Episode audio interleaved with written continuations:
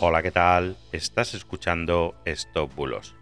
Yo soy Mr. Oizo y hoy te voy a hablar de bulos y desinformaciones del Mundial de Qatar 2022. Empezamos. Llevamos más de medio año escuchando diferentes tipos de bulos, algunos de los cuales he denunciado yo mismo en el podcast y muchos otros de los que no he hablado, pero que se están propagando de manera súper viral durante este último mes y sobre todo desde que empezó el Mundial. Te recuerdo algunos. A principios de mayo desmentía unas publicaciones de Twitter donde se hablaba de la camiseta que llevaría Japón al Mundial y que estaba decorada con viñetas de diferentes personajes de anime, tipo Naruto, Doraemon, etc. Era de color azul, la verdad es que estaba súper chula. Finalmente el diseñador francés de la camiseta declaró que ni mucho menos sería la camiseta oficial y que se trataba solo de un boceto artístico.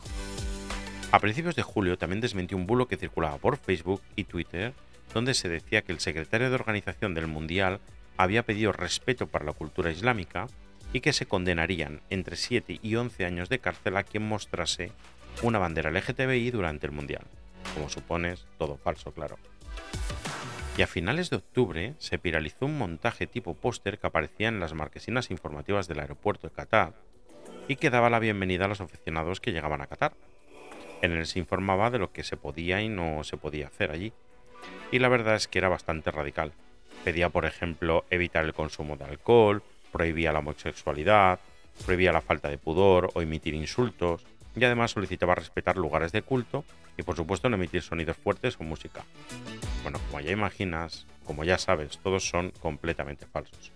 Y así han sido desmentidos por diferentes medios de comunicación de todo el mundo. Pero en estas dos últimas semanas hemos encontrado los más graciosos y estrambóticos de todos.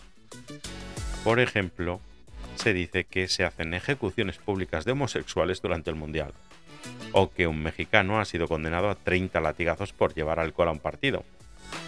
Incluso han detenido a tres aficionados ucranianos nazis en el Mundial, cuando ni siquiera se han clasificado. Y para rematar dicen que la primera mujer detenida ha sido por levantarse su camiseta y mostrar los pechos. que deberían estar hasta contentos y todo. Pero bueno.